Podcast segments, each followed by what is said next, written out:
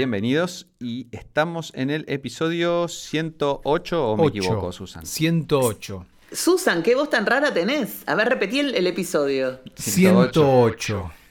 Muy bien. ¿Qué tal? ¿Cómo están? Es ¿Bien? así, porque Susan, Susan tuvo problemas con micrófono, si, si la siguen en Claro. Twitter habrán sabido, y ahora suena igual a Willy.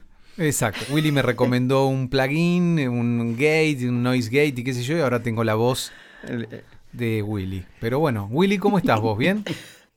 Yo estoy recontra bien, estoy fermentando mucho. Sí. Estoy haciendo masa madre, estoy haciendo ghee, un montón de otras cosas, así que. Y como siempre. ¿Cómo este, te salió, Con Carlitos. ¿Cómo te salió el, eh, la bebida esa que estabas haciendo? Ah, con suero de yogur muy rica, Sí, muy rica, sí, la verdad. ¿sí? me Ah, imagino, me imagino. Yo creo que estamos todos un poco fermentando, ¿no? correte de acá, salí de acá. Uy, Esos gatos tuyos. Pero qué molesto, Dios mío. Esta y este otro. Dios mío. Bueno, son gatos, ¿viste? No, no, no. No es saben lo que de, hacen. hum- de humanizarlos ni nada. No saben lo que hacen y bueno. Estás escuchando. Mi gato dinamita.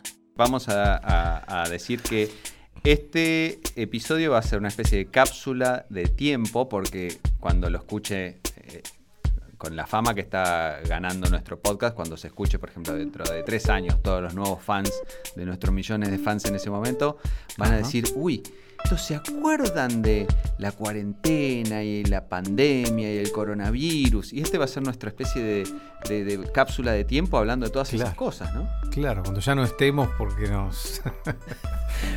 nos Porque destruyó el nos comimos el, coronavirus. Nos comimos el pangolín. Es así, no, por ahí son los alienígenas que vienen acá y, y ven lo que queda de la civilización y encuentran este podcast para que les explique este, Claro. más o menos qué pasó. Sí, sí, sí. Qué, qué difícil, ¿no? Qué cosa más singular lo que está viviendo el planeta entero. Tengo un pariente en Canadá que está igual que nosotros. Claro. Una amiga me, me mandó hoy desde una autopista de, de Alemania también hoy, disfrutando de que había salido y que la autopista no había nadie, pero que como ella tenía ahora posibilidad de ir a trabajar. Bueno, todo el planeta igual, es Todos, increíble. Todos, impresionante. Sa- Salvo algunos lugares que creo que siguen haciendo la vida, los pocos lugares que tienen todavía fútbol, que uno prende la tele y hay fútbol de, no sé, Bielorrusia. Y decís, bueno, por lo menos alguien está jugando al fútbol, se sacrificarán y terminará sin gente Bielorrusia eventualmente, pero por lo menos nos dan fútbol en estos días. Pero, pero la verdad es que es raro, es algo nuevo, es algo global, es algo que si hubiera pasado hace 30 años no digamos no, no tendríamos lo- tendríamos que leer el diario a la mañana a ver qué pasó en otros lugares del mundo pero ahora es instantáneo y como decís vos Willy Claro. podés hablar con tu amiga desde la autopista o con Sí. yo con mi hermano en España el otro día eh, cumpleaños familiares y qué sé yo cada uno desde su desde su rincón del mundo pero todos compartiendo la, la- la misma experiencia ¿no? Hola Guillermo, soy Erika. Gracias por el día Esta es mi, mi amiga. en la autopista volviendo y es muy bonito estar en la autopista porque uno porque está muy vacío y por otro motivo porque no hay nadie que me interrumpa. Muy bonito. debe estar yendo a 250 por hora tras que allá no hay límite No, dice que va muy despacito Ah, porque ella quiere ir disfrutando y no quiere ir a su casa donde está su hijo Ilias que ya no lo aguanta más, no lo aguanta más. No, y encima ya es este primavera, deben estar floreciendo los, los cerezos y todas Claro. esas cosas maravillosas. Claro, Y además, claro. no sé si, si notaron, asumo que sí, por las fotos y si no, por, el- por, por, el, en- por lo poco que podemos ver del entorno, que está todo estallado. Claro, claro, claro. La, la- como que la naturaleza empezó a respirar. Está y- reclamando su espacio. Exacto, pero además hay cosas, por ejemplo, eh, mi naranjo no está floreciendo, es una cosa rarísima. Mm. ya en esta época siempre estaba. ¿Cómo no está floreciendo? no está en floreciendo. esta época está floreciendo y dentro de unos meses me traes naranjas. Y viste, está fallando, bueno, por lo siempre menos trae este, naranjas. se te va a atrasar la, la mermelada este año, me parece. Sí, el naranjelo. Para, para cuando podamos salir. Pero en el resto de los lugares yo veía, por ejemplo, uno de mis amigos también de España que, que tenía su sauce que estaba hecho una maravilla. Y, y- y el, aparte los cielos, no hay una. Bueno, ahora sí que está lloviendo, pero en, en general tuvimos días de sin nubes. Una, una belleza se total. huele, más, se huele como más lindo, ¿no? Como si estuviera más despejado el aire, ¿o no? ¿Puede ser? Sí. Menos contaminación ambiental. sí, sí. Lo perdimos a tinto, me parece.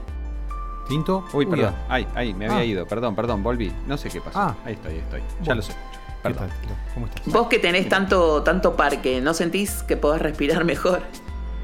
Sí, la verdad es que se siente, se siente como que está todo más eh, agreste y los, hay más pájaros que, que se aventuran y bueno, eh, ya se están viendo, qué sé yo, nutrias en la boca y eh, por acá cerca estaba todo lleno de carpinchos y yo tuve que echar una comadreja que se me, se me metió en la, en la basura. O sea, están todos los animales diciendo, ah, mira, está como todo más tranquilo y se, se la juegan un poco más. Son Sí, unos sí. campeones. Unos campeones. Pero- Yo por ahora no vi nada.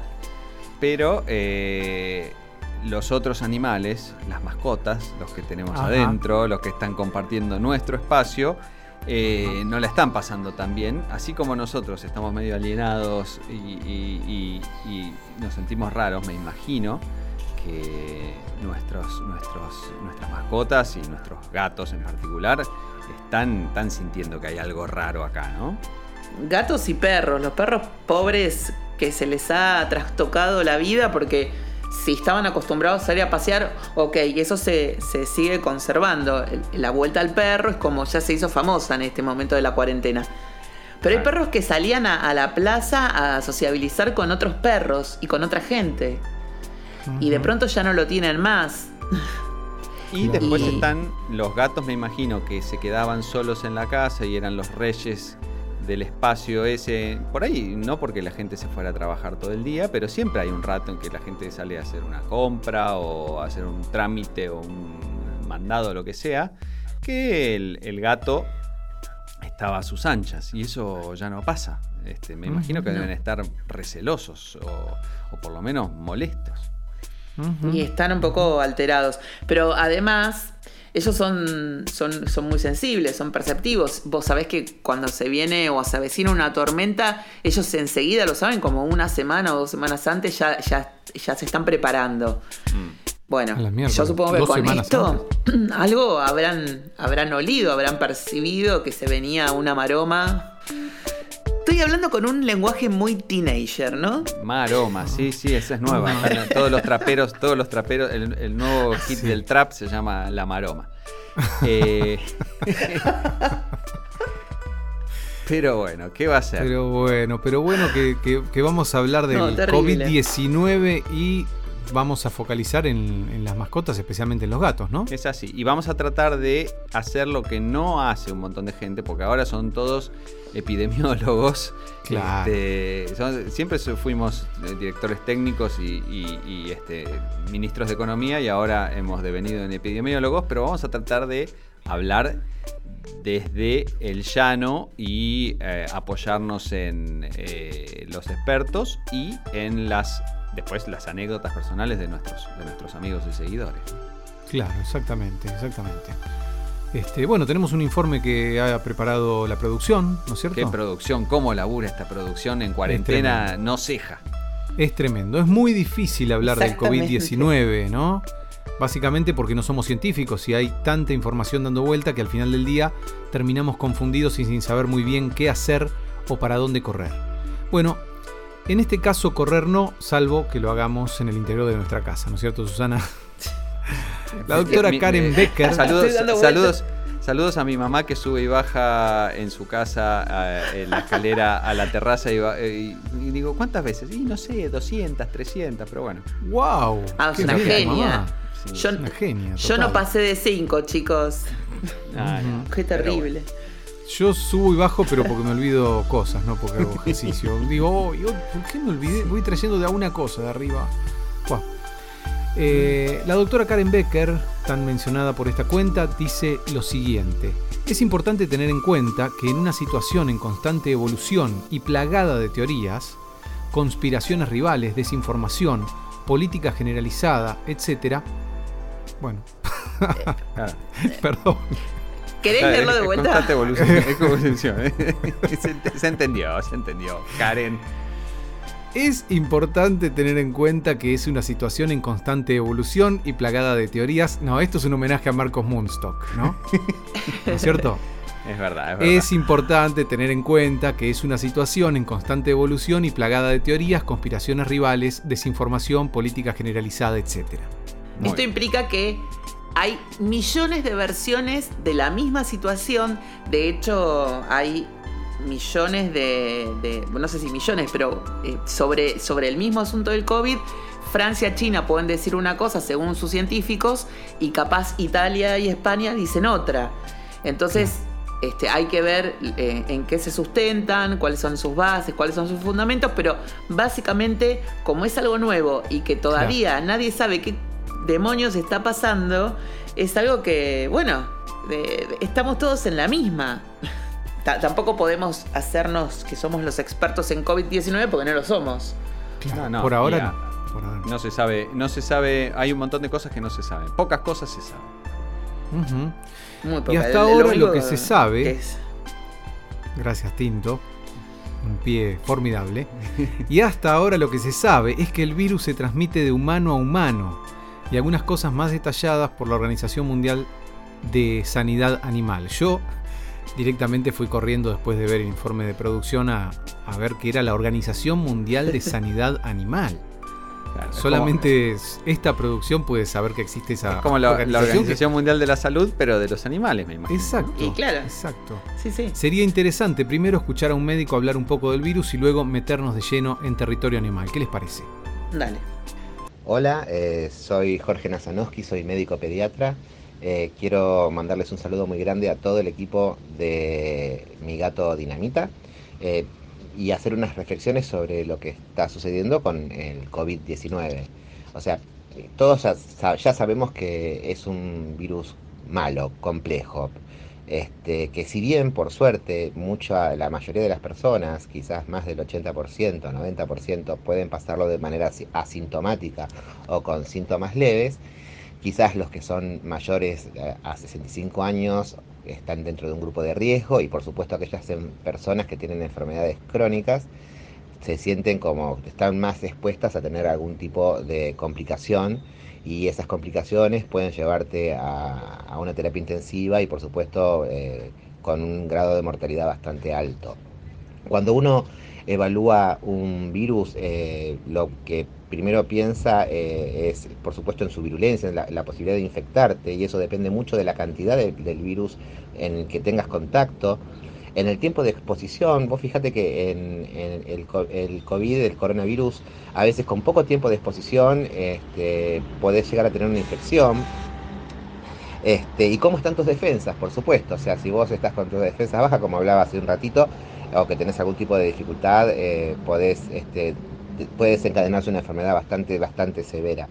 Nosotros siempre hablamos en, medicina, en pediatría, en clínica, en infectología, que eh, es un proceso viral y que se va solo. Bueno, en realidad esto respeta esas condiciones, pero por supuesto en esos grupos de riesgo hay que tener mucho cuidado y hay que tenerlos protegidos, ¿no?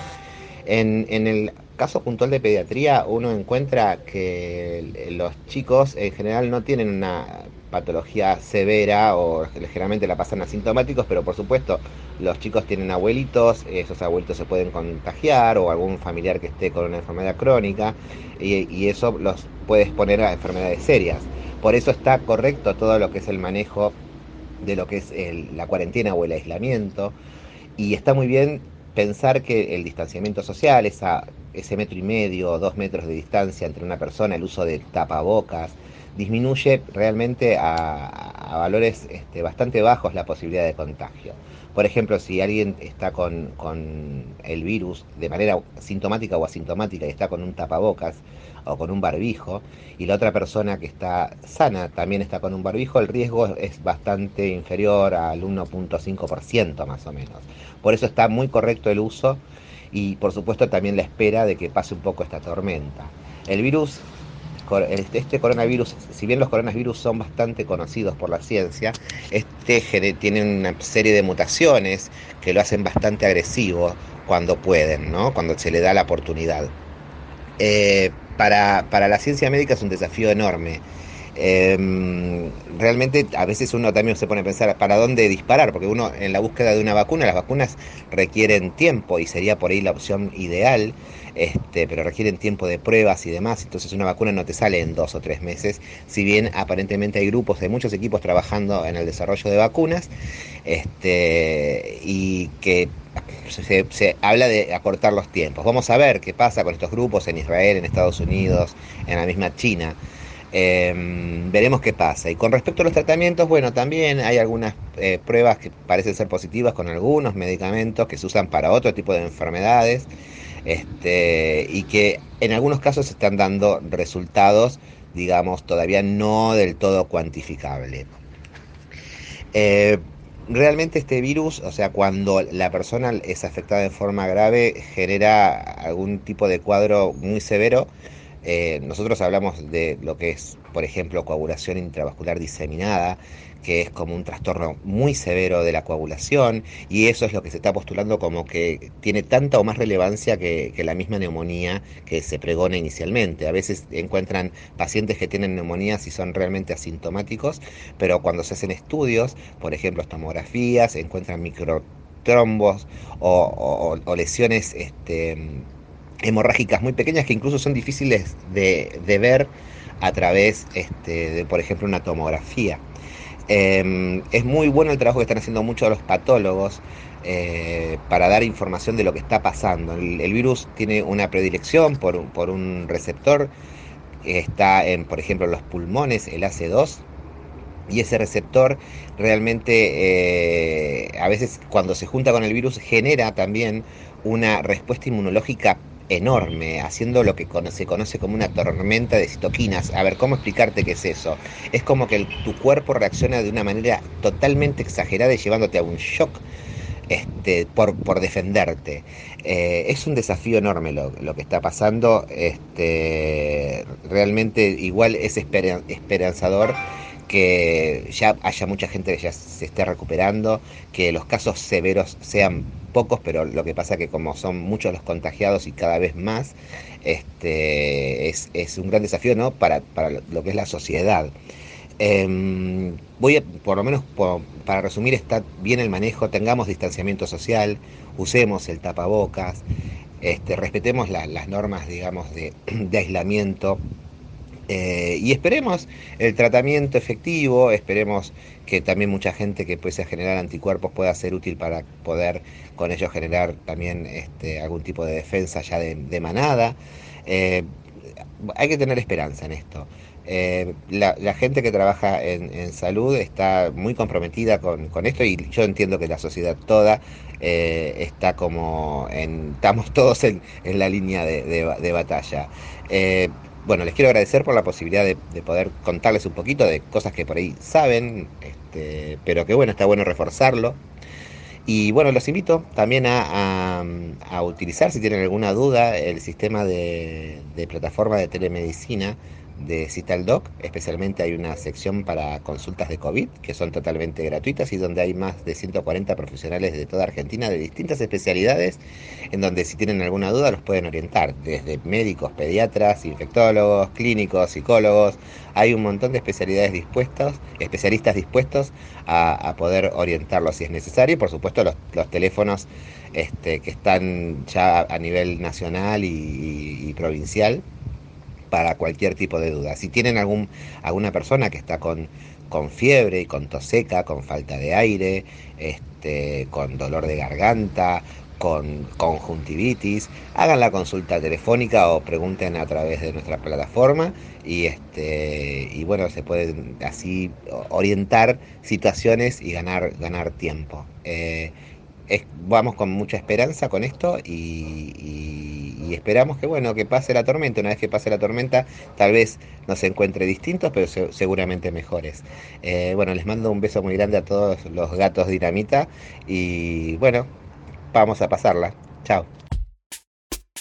Interesantísimo todo lo que dice Jorge, que es médico y queríamos que fuera el primero en, dar eh, la visión de un profesional que está metido en el asunto y que tiene las credenciales para, hablar eh, del tema y de cómo, de cómo va evolucionando, de, cómo podemos nosotros tratar de, eh, no contagiarnos, cómo podemos cuidar a aquellos que, pueden estar contagiados y además cómo podemos sacarnos las dudas, porque también nos dejó un, sitio donde, donde se puede entrar y no solo sacarse las dudas acerca de la parte, digamos, epidemiológica, pero hasta consultar con, con profesionales de la salud mental, por ejemplo. Exacto. eso me parece sumamente importante para que empecemos a descomprimir eh, y a aflojar con esa idea de entrar en pánico ante el menor dolor. Obviamente que siempre hay que consultar a un médico, pero si tenés la posibilidad de hacerlo online, en, la primera instancia, como para que te haga un seguimiento a ver a dónde desemboca eso que te está pasando, me parece fantástico. Eh, bueno, yo, yo la verdad que pensaba, uno escuchó tantas cosas que, bueno, que no, no sé, no estaba preparado para escuchar cosas nuevas, pero dijo muchas cosas nuevas. Estos temas de la anticoagulante, de los troncos, de, wow. Sí, sí, sí. Eso yo lo leí el otro día, que, lo habían visto creo que en los, los, dedos de los pies de, los, de algunos pacientes. Sí. Se manifestaba. Sí, y también hay, hay nuevas investigaciones, Jorge me contó ayer, sobre los fumadores y los no fumadores, pero bueno, eso no, vamos a ampliarlo acá para que la gente... Bueno, fue censurada Susana por eh, haber querido hablar de eso. la censura de Susana viene este, por el, lobby anti La agarró Jorge y le dijo: ¡Cállate! que había sido Susan, pero dijimos que esto fue todo un lobby de las eh, de los eh, antitabacaleros. Claro. O los tabacaleros, depende. ¿Ahora me escuchan? Ahora sí. Ahora sí. Bueno, la, idea es que mm, el tabaco beneficiaría a, los pacientes, por ejemplo, que se puedan llegar a agarrar el COVID-19. a diferencia de las creencias. Ah, Susan me comentó esto este, hace un rato y fui me compré tres atados de 43.70 y estoy disfrutando. Imagínense en una. un poco fuerte, ¿no? Qué olor muy igual, arrancamos, arrancamos bien. Igual, como como comentábamos ayer eh, fuera de. En, las charlas de preproducción, uno elige su propia aventura. O te morís de cáncer o te morís de COVID. Pero bueno. ¿no? No, sí, morirse de algo hay que morirse. Este, sí, ya lo dice el dicho. Ya lo dice el dicho. No, terrible. Pero bueno, ahora vamos a, meternos un poquito quizá con el, tema de eh, que, nos atañe más, que es el tema de los animales y las mascotas y los gatos. Porque si hay información acerca de las personas, hay todavía más acerca de, de los animales y muchas veces contradictoria. Entonces, bueno, la idea es tratar de, poder encontrar eh, las, cosas, las cosas serias y las cosas eh, comprobadas en, todo eso. Eh, Como siempre. Nuestros, claro, nuestros seguidores nos escriben, nos preguntan, nos mandan mensajes por Twitter, por mail, por señales de humo. Por Pinterest. Nos, copian artículos, este, pero bueno, nosotros siempre abogamos por la cautela, por mantener la calma frente a los excesos. Eso, ante todo ante todo. Eh, y bueno, en este momento hay un exceso de, información y de locura. ¿no? Y como dice una de las veterinarias que atiende a los gatos de, Susan, eh, en esta situación tener conclusiones es otro exceso. Tener certezas es más aún. Más exceso. Cada cosa. Claro. una certeza es un exceso. La construcción de este texto es esto, bueno, más, bueno, más, bueno, más. Todo es siempre más, más y más. Es así. Así que bueno, vamos a ver qué dice la, Organización Mundial de la Sanidad Animal, que para eso están ellos ahí en, no sé, Suiza, no sé. Y ante todo, calma, ¿no? Por favor. Calma, calma. Sobre todo calma. Bueno, entonces, ¿pueden los animales? Esto es algo que muchos preguntan porque eh, comparten el, espacio de cuarentena con animales. Entonces, ¿esos animales pueden infectarse con el COVID-19? Y bueno, lo que, lo que dice la gente de la Organización Mundial de la Sanidad Animal. Sorpresa, ¿eh? Sorpresa. Ahora que las infecciones por el COVID-19 se han distribuido ampliamente en la población humana, existe una posibilidad de que algunos animales se infecten a través de un contacto cercano con humanos infectados.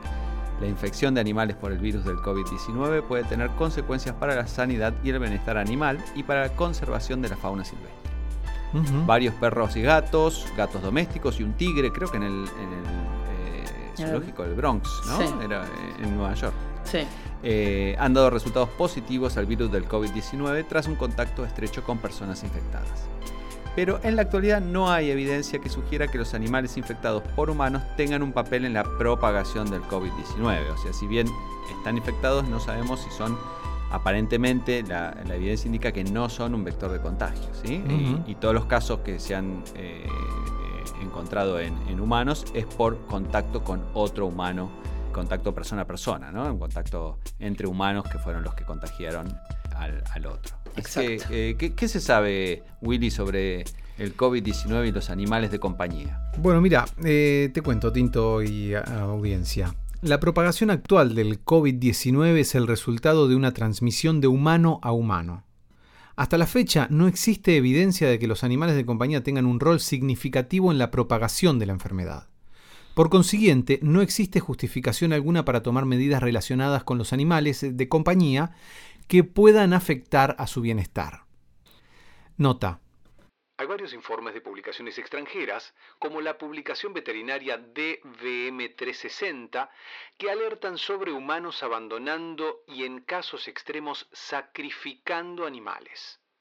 Esto es claramente una locura. Por eso mismo insistimos en la importancia de mantener la calma en estos momentos. Claro, me imagino que ante la desinformación dicen, a ver si este perro, este gato o este lo que sea, está, es el que trajo acá el virus o me puede Claro. contagiar, qué sé yo, y te agarra la locura. Marta, tráeme la. Claro, no. Tráeme la motosierra, dice. Ay, no, por Dios.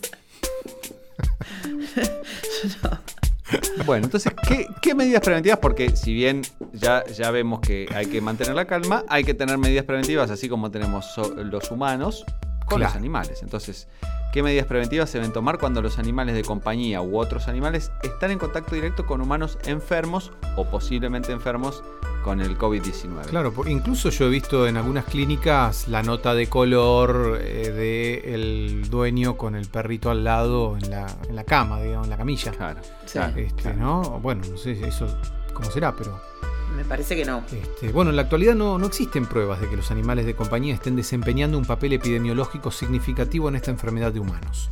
Sin embargo, teniendo en cuenta que los animales y los humanos en ocasiones pueden verse afectados por las mismas enfermedades, denominados, eh, enfermedades denominadas zoonóticas, Zoonóticas. sí, se recomienda que las personas enfermas con COVID-19 reduzcan el contacto con animales de compañía u otros animales.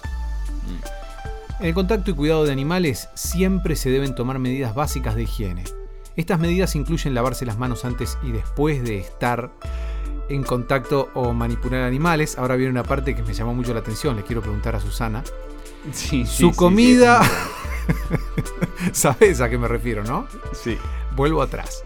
Estas medidas inclu- incluyen lavarse las manos antes y después de estar en contacto o manipular animales, su comida o sus artículos, así como evitar besarlos, lamerlos o compartir comida. Perdón.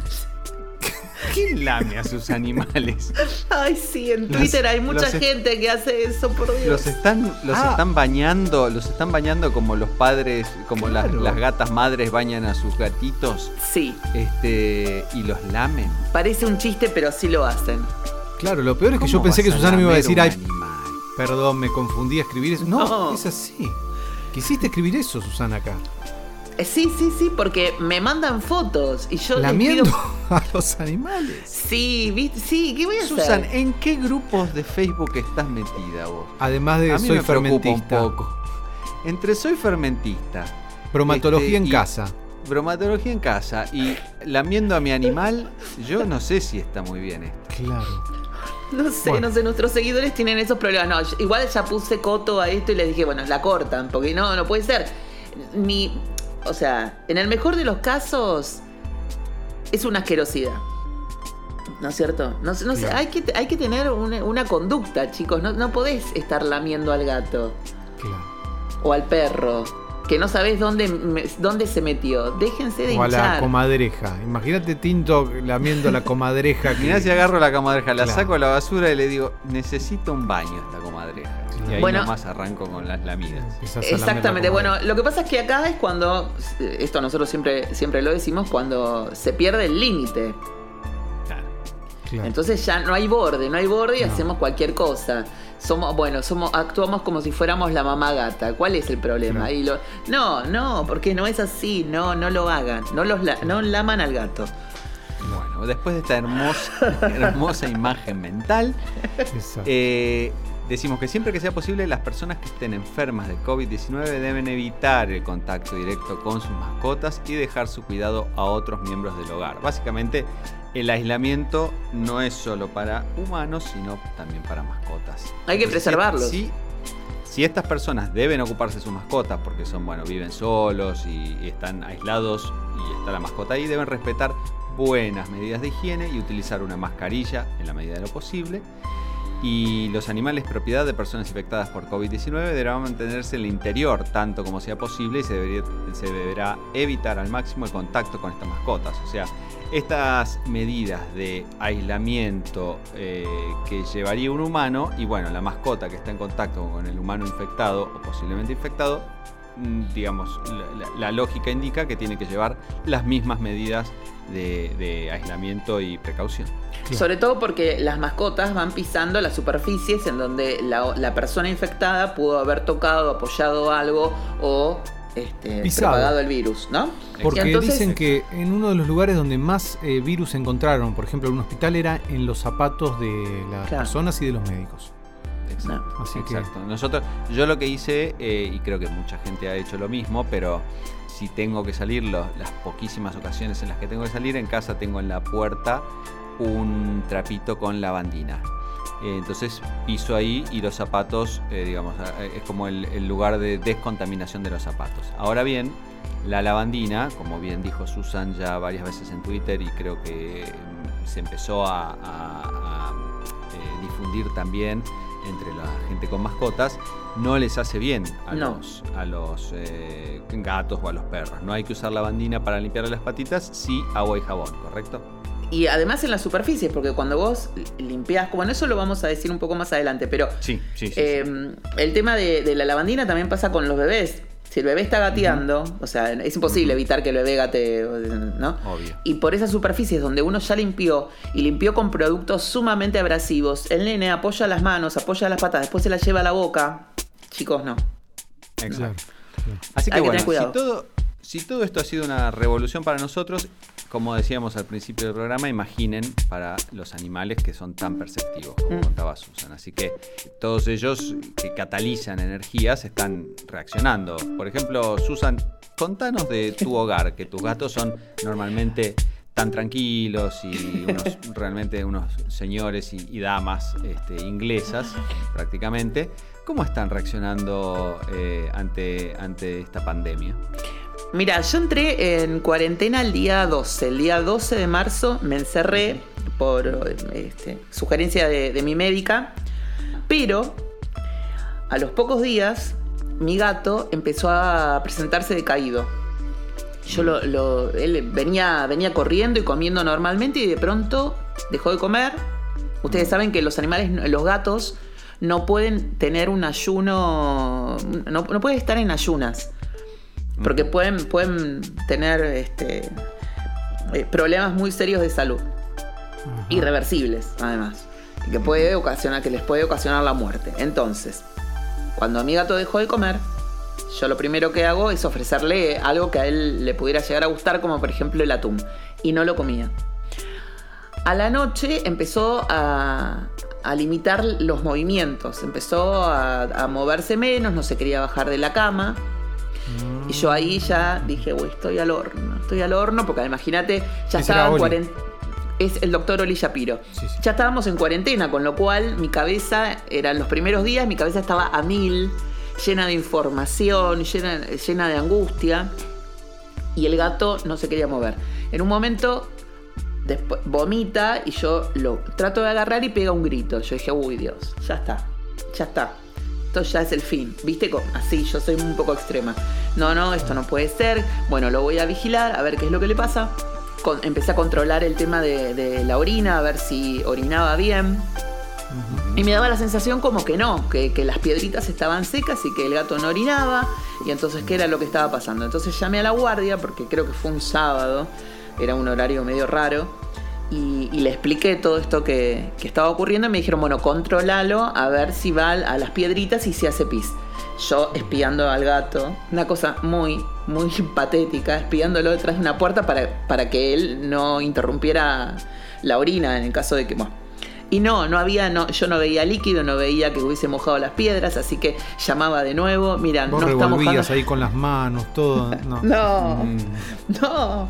Bueno, la cosa es que me dijeron, bueno, tráelo porque si es una, un problema urinario, es, es de suma urgencia porque también le puede costar la vida. Es, es una de las lo pocas que le pasó a Milo es una de las pocas urgencias veterinarias. Así que esto fue el día. que ver si tiene la vejiga muy dura, inflamada y muy inflada. y pero cuando yo lo quise agarrar gritó, no, eh, como que no podía, no podía agarrarlo. Entonces agarré y, mm, y en medio de, un llanto desesperado, porque estaba totalmente sacada, porque no quería salir, aparte que yo no tengo auto, no manejo, ¿cómo iba a llegar a la guardia?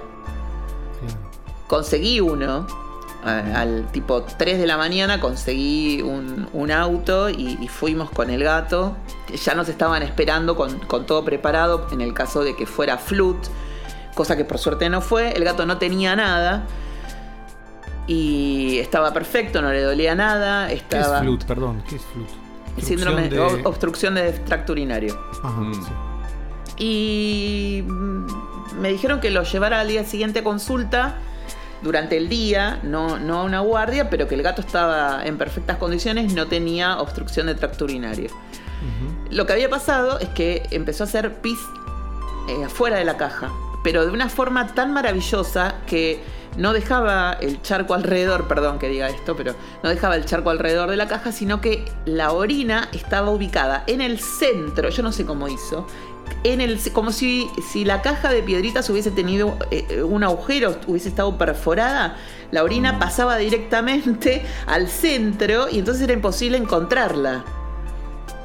En un momento se me ocurrió a mí revisar, levanté y digo, ¿qué es este, este, este redondel justo abajo de la caja? Claro, el medio del gato.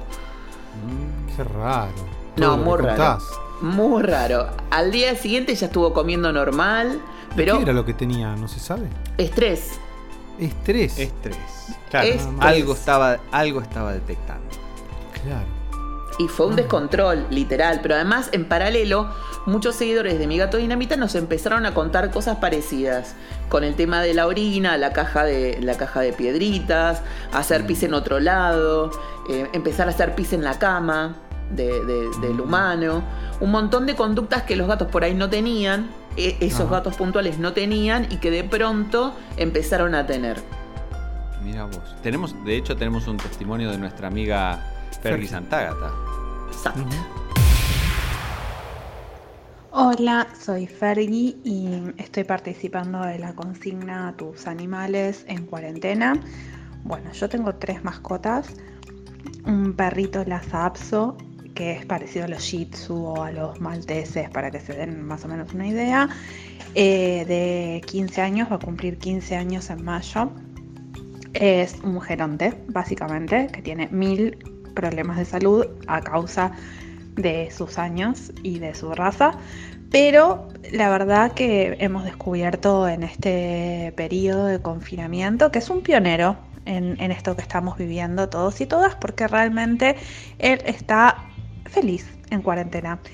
La única situación que se presentó es que, bueno, de alguna manera él asumió que eh, tanto yo como mi compañera de departamento, al estar permanentemente adentro del hogar, es porque estamos a disposición de él. Entonces, bueno, está bastante más demandante que el resto del tiempo. No es que el resto del tiempo no sea demandante, pero bueno, la intensidad se está poniendo como no eh, notoria.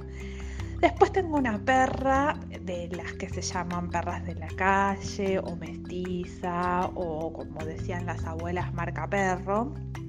Y eh, ella tendrá más o menos unos 10 años, es un roble, tiene cero problemas de salud pero em, es como muy emocional, por decirlo de alguna manera, tiene una tendencia a la somatización y en cuarentena tuvimos una situación eh, que, bueno, eh, a veces sucede cuando se pone un poco este, triste, que es em, una situación de incontinencia. ¿no? Del pis, básicamente. Es una perra muy, muy, muy, muy sociable, le encanta salir a pasear a salidas con, con otras personas, le encanta que vengan las visitas, le encanta estar rodeada con mis amistades y bueno, al pasar los días no íbamos al parque, no íbamos a ninguno de los comercios donde me suele acompañar, no venía nadie de visita, no, pasaba nada divertido y bueno, lo, fue somatizando. Por suerte yo tenía acá la medicación que había que darle y bueno, WhatsApp con el veterinario mediante y demás, eh, se resolvió bien. Y mi tercera mascota, la que estoy enumerando en orden cronológico, vieron como en el cine que uno dice por orden de aparición, bueno, para que nadie se ofenda, esto es por orden de aparición también. Mi, tercera mascota es una gata también eh, mestiza, que este año va a cumplir 5 años y yo es la única mascota que tengo desde bebé. Eh, y la verdad que cero, cero, cero modificación de su vida y su carácter en cuarentena. Ella vive en cuarentena, jamás sale de acá, no deambula, no va a ver a los vecinos. Lo único que, bueno, este, le gusta mucho salir a las ventanas y como ventilamos muchísimo la casa por las razones de público conocimiento, bueno, está contenta porque hay más acceso a las ventanas. Pero después ni se enteró que hay una pandemia. Así que bueno, espero que mm, estas experiencias eh, les, les, sirvan para ustedes también eh, compartir lo que sucede con nuestras mascotas en cuarentena. Mi gato dinamita. Yo creo que yo creo que estas experiencias que estamos contando acerca de nuestros gatos y, y, que hemos tenido que salir a la urgencia también sirven de algún modo para, mm, para entender que estas cosas pueden pasar, que es muy diferente a, nosotros los humanos, que si nos duele algo lo podemos, lo podemos resolver por ahí con, un llamado o, es más fácil, qué sé yo. O expresarlo. Pero cuando, claro, pero cuando pasa, pasa con un animal no sabemos qué, no, sabemos qué es y medio que enloquecemos. De, de, hecho, Fergie ahora estaba muy tranquila, pero en el momento en que pasó lo de, lo de la perra, un poco se preocupó y hubo que ir a, tuvo que ir a ver al, veterinario. y ella lo que hizo lo que hizo fue llevarla a la perra, dejarla en la puerta, el veterinario la agarró, la entró, la revisó, la revisó solo y, bueno, después la sacó a la calle y se la devolvió. Claro, creo que la llamó. Un protocolo, digamos. Claro. Y en la clínica donde yo estuve, donde yo llevé al, doctor Oli Shapiro, me dijeron, quédate tranquila, que acá vas a estar sola. Eh, yo ya conocía la clínica, es un lugar grande, vas a estar sola y después vas a estar sí en contacto con el veterinario, pero digamos no vas a estar con otra gente. Pero Susana, sí, era las 3 de la mañana que fuiste vos. O sea, Pero, yo te voy a decir una cosa, no, en defensa de ¿Cuánta gente? Yo una vez llevé a Estrellita a la noche a que la revisaran eh, y había, eran, sé yo, las 2 y media de la mañana de un jueves, por decir algo, de el pleno invierno. Adentro de la, de la urgencia este, habría, qué sé yo, cinco personas distintas con cada uno con su mascota. Y digo, ¿qué hace toda esta gente acá? Y bueno, lo mismo que uno. Sí, a mí me ha pasado en alguna que otra guardia mucha gente y hay otras que, que, son más desoladas. En este caso el teléfono no paraba de sonar ahí en la recepción porque yo después me tuve que quedar a esperar que alguien, no sé, de alguna forma divina viniera a buscarme en algún momento, cosa que era imposible porque no había nada en la calle. Mm. Y me acuerdo que, mm, los llamados de, las guardias eran una locura porque la gente en cuarentena tiene mucho tiempo libre y hace pavadas. Perdón que lo diga así, pero mm. pavadas. Me acuerdo un caso que la, que la, recepcionista estaba un poco alterada. La persona la había consultado porque le había puesto Ectol, pero el Ectol que es para la casa, o sea, el Ectol para el piso se lo había puesto al animal. Y el animal se estaba muriendo. O sea, no leen el prospecto. O sea, no, no, no, no, no leen el prospecto, no leen las, instrucciones de uso. ¿Por qué le va? Bueno, es eso. Eh, uno tiene que tener más cuidado, mucho más cuidado con todo lo que le pone y con todo lo que pone en la casa en estos días. Pues no es fácil, además, encontrar una guardia. Tenemos una seguidora que nos escribió el otro día y que para contarnos que su gata tiene un aliento que mata, literal, Mm. tiene halitosis Mm. y el otro gato parece que también. Entonces lo que, lo que le está, lo que le dijimos es que eso tiene que ir a- a- al veterinario. Es un síntoma, claro. Claro, ahí hay algo que, que está pasando con los dientes. Y ella lo que me decía es que su veterinario no está atendiendo. Mm. Claro. Y encima el tema de la plata, porque ahí eso es algo que no lo estamos teniendo en cuenta. Hay mucha gente que ya no está trabajando y que por lo tanto no está cobrando y por lo tanto no tiene dinero. No, y las urgencias, tiene- y las urgencias son, son carísimas, porque bueno. Sí. Claro. Bueno, Es- Julia, tu es- veterinaria Susana este, te ha contestado algunas de tus inquietudes, ¿no? Sobre- sobre este estrés. felino y demás. Mm. Sí. Bueno, sí. quiero mencionar, ya que estoy con eh, la- los homenajes, eh, la última vez que fui a una consulta por Milo en la sala de espera, estábamos junto con el negro Fontova. Oh, Ay, mira. Bueno, Sí, sí, sí, bueno. Que nos dejó hace saludo. poco. Nos dejó hace poco también, ¿eh? Este otro que nos dejó. Bueno, ¿qué contó También Julia? Ex. Lelutier por un momento. Ex Lelutier en un momento. ¿Qué contó Julia? Exacto. Eh, bueno, Julia lo que dijo eh, respecto del estrés felino y, y demás es que es un momento muy importante para nuestros animales. En principio es bueno que respetemos sus tiempos y rutinas dentro de nuestras posibilidades. Ellos ya se están manifestando y entiéndase bien, me alegra que lo hagan tan rápido. Pienso que la mayoría lo hará en 4 a 6 meses. Mm. En lo personal estoy pensando mucho en lo que viene para ayudar en prevención. Está- está- está- Perdón. se está anticipando. Claro, Exacto. ella a sus pacientes ya les está dando. De hecho, los míos ya los medicó.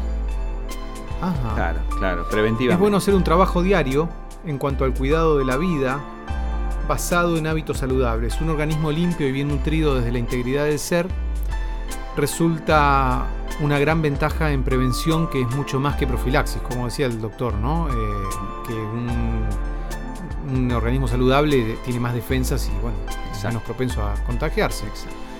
Con ellos lo mismo, claro que desde la visión de medicina biológica es muy importante la individualidad del paciente en relación al medio en que vive, más allá de las generalidades fisiológicas de la especie. Claro. Y a, a vos, Susan, decís que ya, ya los medicó, por ejemplo. ¿Qué, qué les dio? Les dio un protector hepático Mm. a, a ellos. O Mm. sea, ana- analizó el caso de ambos que habían tenido un episodio hace unos meses con, con un aceite de oliva. Mm, Y entonces les dio un protector hepático también de medicina biológica. claro, para Y para evitar además- que, que ante una eventualidad estén, Sí. eh, más vulnerables. Sí, y tenemos un, uno gástrico, viste, por, por bueno, la, la acidez o lo que le pueda llegar a, a pasar con este nivel de, de estrés, que en realidad está el estrés de ellos y el estrés de uno, que aunque crea que no, que no, que no está del todo estresado, ellos también lo, lo captan. Entonces es como más complicado. Y después tienen unas gotitas que las tomamos los dos, los, los tres, Mm. que es para los momentos en donde estamos absolutamente sacados Mm. o sobrepasados y entonces nos baja y, y está bueno eso, ¿no? Nos, nos acuna, nos arro- a- Esas arrulla. son antroposóficas. Sí, esas son están buenísimas. Sí, sí, ahora mi médica el lunes me dio una receta nueva, así que eso lo tenemos.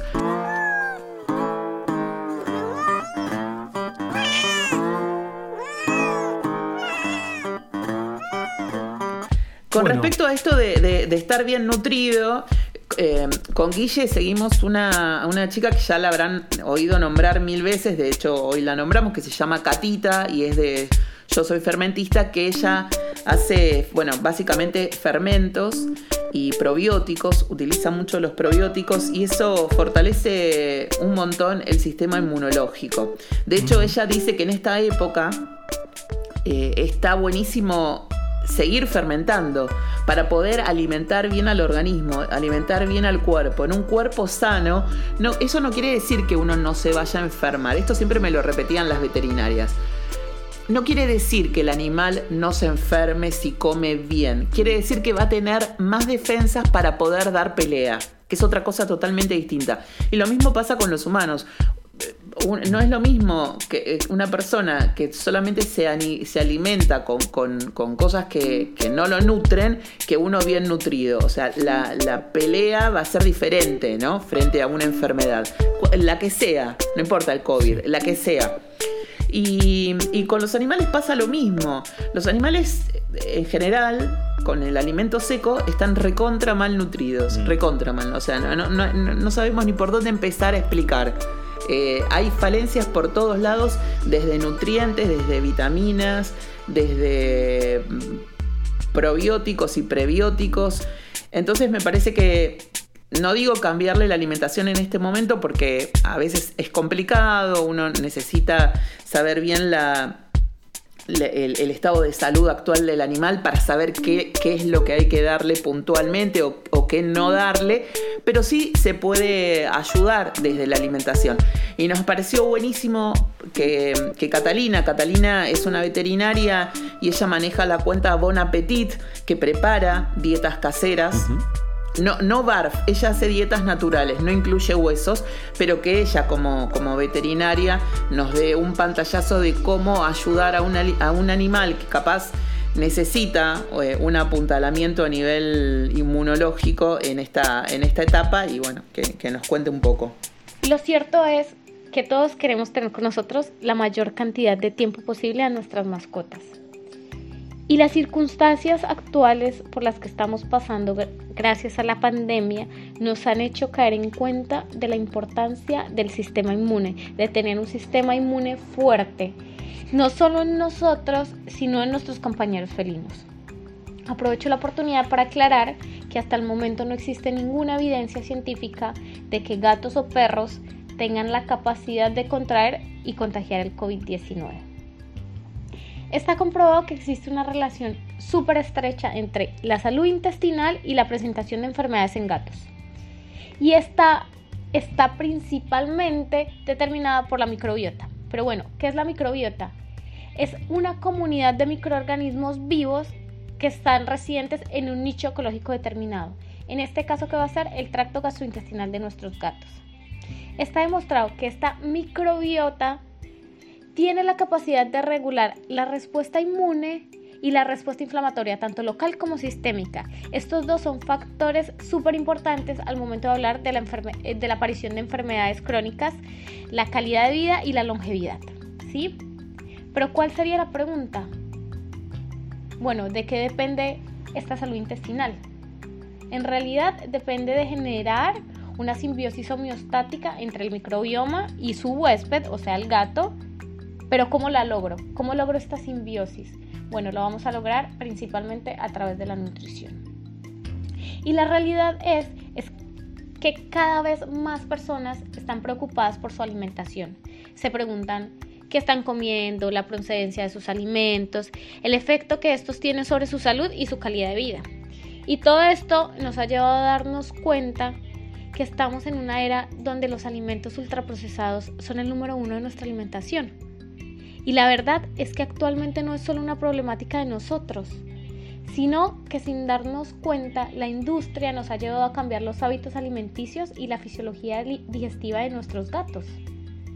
Lo que me parece extraño es que esta creciente autorreflexión de alimentación consciente al parecer solo aplica a propietarios, no a sus mascotas, porque al parecer están conformes de sacar diariamente su alimento de una bolsa de la cual no solo tiene un tiempo de expiración de dos años, sino que tiene materias primas que ellos no conocen, cantidades que no conocen, procesamientos previos, conservantes y colorantes, etc.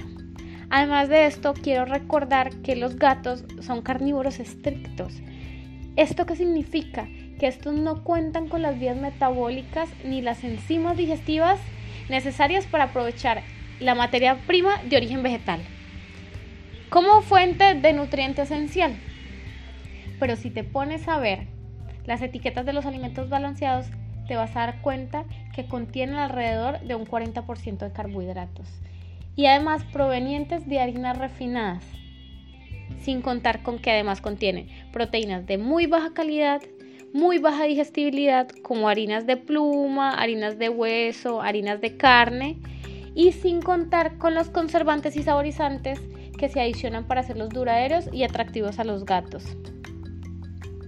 Estos alimentos, al ser tan ricos en hidratos de carbono, aportan una alta carga de glucosa. ¿Esto qué significa? Que al ser consumidos estos alimentos generan una alta de la glucosa, lo que hace que estimule al páncreas a producir insulina, permitiendo de esta, eh, de esta forma la entrada de la glucosa a los tejidos sensibles. ¿sí? Esta ingestión constante de estos alimentos está generando por una parte el aumento de peso de la población felina, ya que el exceso de glucosa se almacena como grasa y esta patología es cada vez más común en nuestra clínica diaria y no es tenida en cuenta. ¿Por qué no es tenida en cuenta? Porque los propietarios se han acostumbrado a ver a sus gatos gordos y lo peor de todo es que les parece normal. Y por otra parte, esta estimulación constante de la secreción de insulina a largo plazo lo que me va a generar es un rompimiento entre el balance de glucosa e insulina.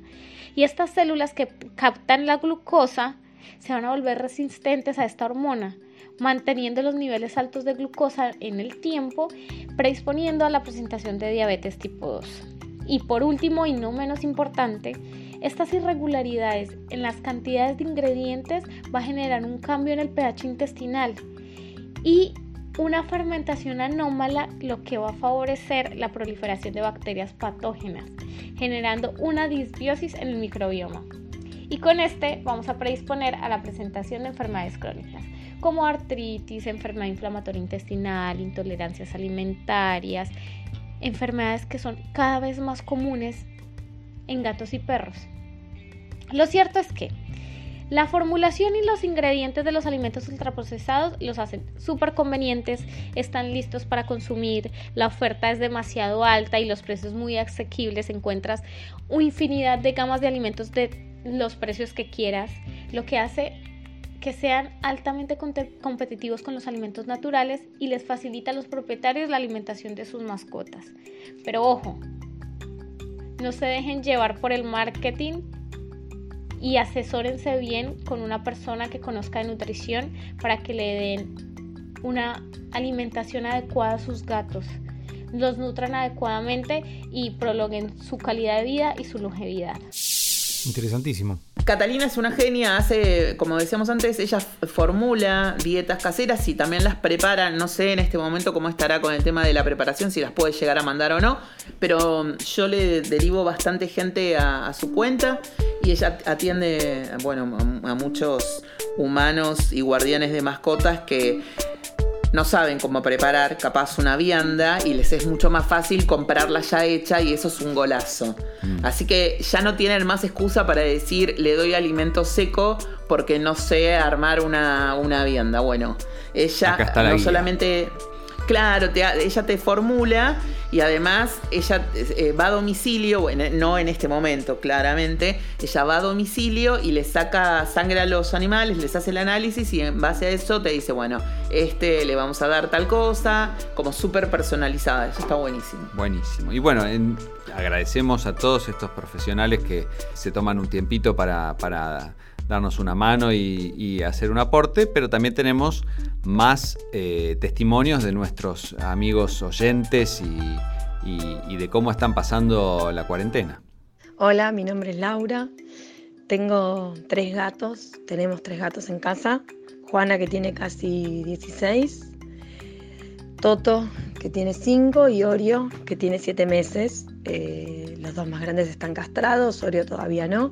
Y lo que vengo notando en este periodo de cuarentena es que mm, Juana está más intolerante, eh, los dos más chicos son amigos, duermen juntos, se bañan, todo, y Juana siempre quedó como un poco más afuera de ellos dos, como que no lo soporta. Y lo que noto últimamente es que los más jóvenes la están enfrentando más. Eh, antes era como que ella tenía como más autoridad y la están enfrentando y ella está también muy intolerante y no, acepta que ocupen sus lugares y se están agarrando, agarrando eh, muchas veces fuerte y está viendo trifulcas feas en casa que, con arañazos y maullidos y nosotros andamos ahí corriendo a separar gatos a veces a mitad de la noche. Bueno, quizás ellos también están hartos de nosotros los humanos. Un beso grande, eh, cuídense todos, quédense en casa. Gracias. Hola, buenas tardes. Esto es para el podcast de mi gato Dinamita sobre la cuarentena y los gatos. Bueno, mi gata Molly, eh, los dos primeros días, eh, con tanto silencio, estaba despistada y se metió abajo de mi cama y no salía. Eh, después volvió a la normalidad, se acostumbró. A lo que no se acostumbra es a la presencia de las humanas acá todo el día. Con lo cual yo trato de no molestarla, va, nunca la, molesto mucho, pero trato de no molestarla y eh, le dejo abierta la puerta del placar, pero no, se mete. Y eh, en cuanto a la alimentación, eh, la alimentación, bueno, ella, yo la pasé a alimentación natural hace unos meses y está perfecta, no come, come como siempre y no hace sus necesidades afuera de la caja, nunca lo hizo. Y mm, por lo demás, todo normal. Eh, vocalización, no sé, eh, lo normal. Hincha cuando quiere comer, entonces maulla. Pero si no, está todo el día tirada. Por ahí juega algo, pero no de tanto. Y está tirada, pero ahora le agarró el amor por mi hija. Así que ahora está en la cama, vive en la cama de mi hija. Y bueno, y eso es todo, no mucho más. Bueno, chao, chao, saludos. Mi gato dinamita, un producto invendible. Bueno, entonces ahí teníamos a, nuestras amigas Laura con sus eh, este, mascotas que se esconden y, Ceci que contó de, la transición a alimentación natural de, su gata y del amor que le agarró en esta cuarentena por su hija. Así que bueno, vemos que las reacciones eh, son tan diversas como las personas, porque a nosotros, eh, cada uno, uno lee en Twitter o en la web o en lo que sea, que cada, cada uno le pega distinto, de acuerdo a circunstancias, Exactamente. Este, el lugar donde está, etcétera, etcétera. Pero bueno.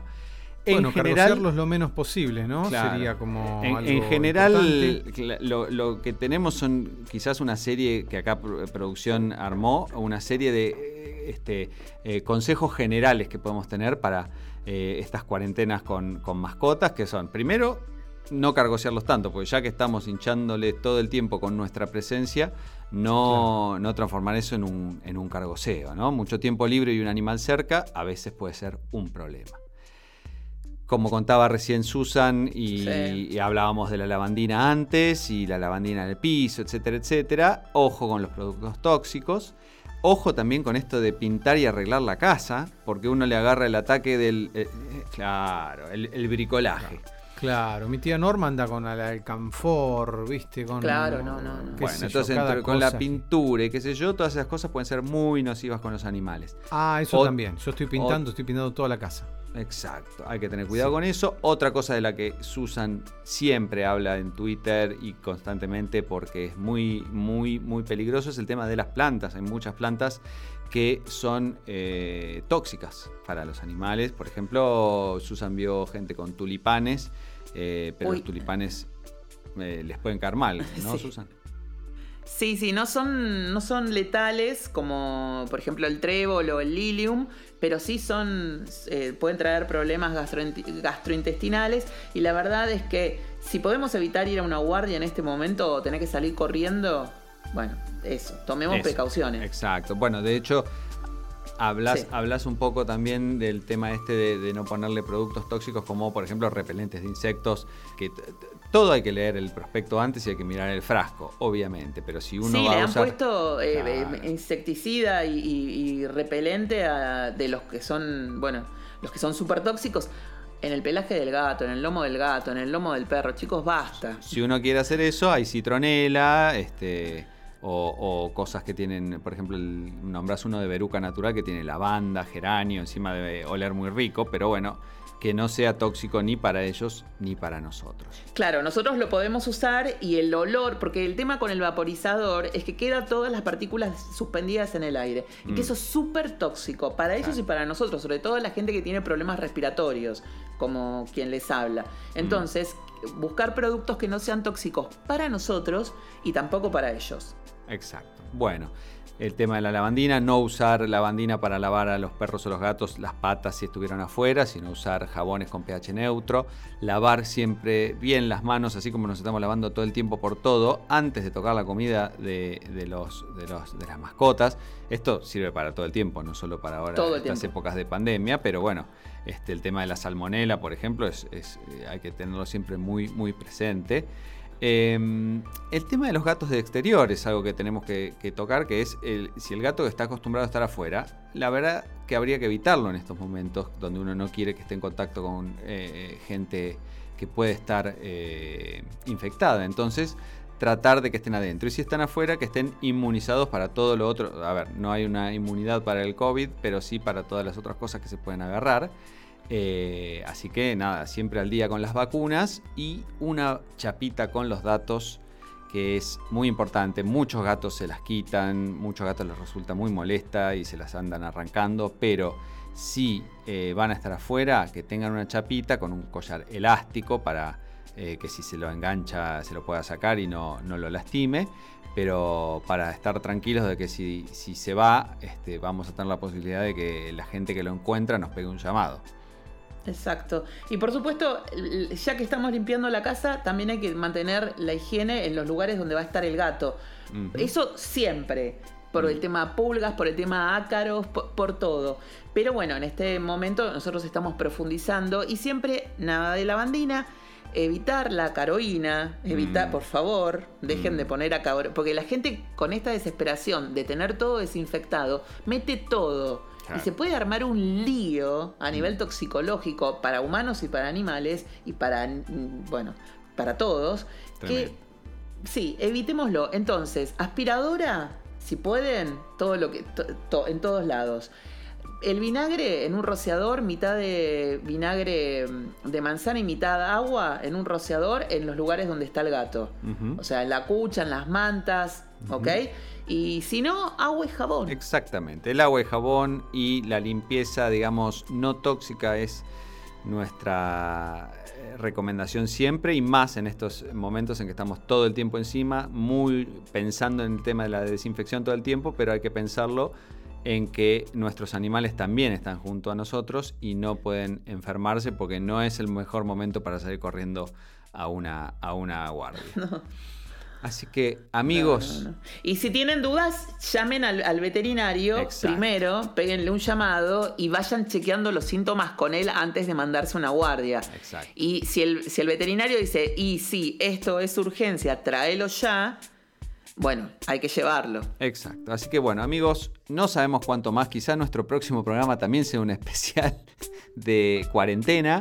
Este, no sabemos cuánto más va a durar esto, pero en el mientras tanto, creo que acá hay algunos consejos que por ahí ya tenía en cuenta o por ahí no, pero sirven para poder pasar esta, esta extraña circunstancia de la mejor manera posible junto a nuestras mascotas y nuestros gatos. Exacto. Y no sé qué pensará Willy, pero yo asumo que va a estar de acuerdo que para la próxima, por ejemplo, para el próximo episodio que, hagamos, podemos tener algo más liviano y le, lo vamos a encargar a Willy que lo, que lo cranee, que piense a ver de qué podemos hablar, que sea como más liviano, más llevadero y más lúdico. para... Este, este, mundo nos está arrastrando a, la, seriedad y a este, pensar en nuestra mortalidad constantemente. ¿eh? No se puede ser livianito acá. no, ya lo sé, pero bueno, intentemos. Willy no está más. Will tuvo, que salir corriendo, no importa. Nos, bueno, bueno. Nos despedimos eh, a nombre de él. Gracias Susan por todo, gracias por la eh, enorme trabajo, el enorme trabajo de producción como siempre.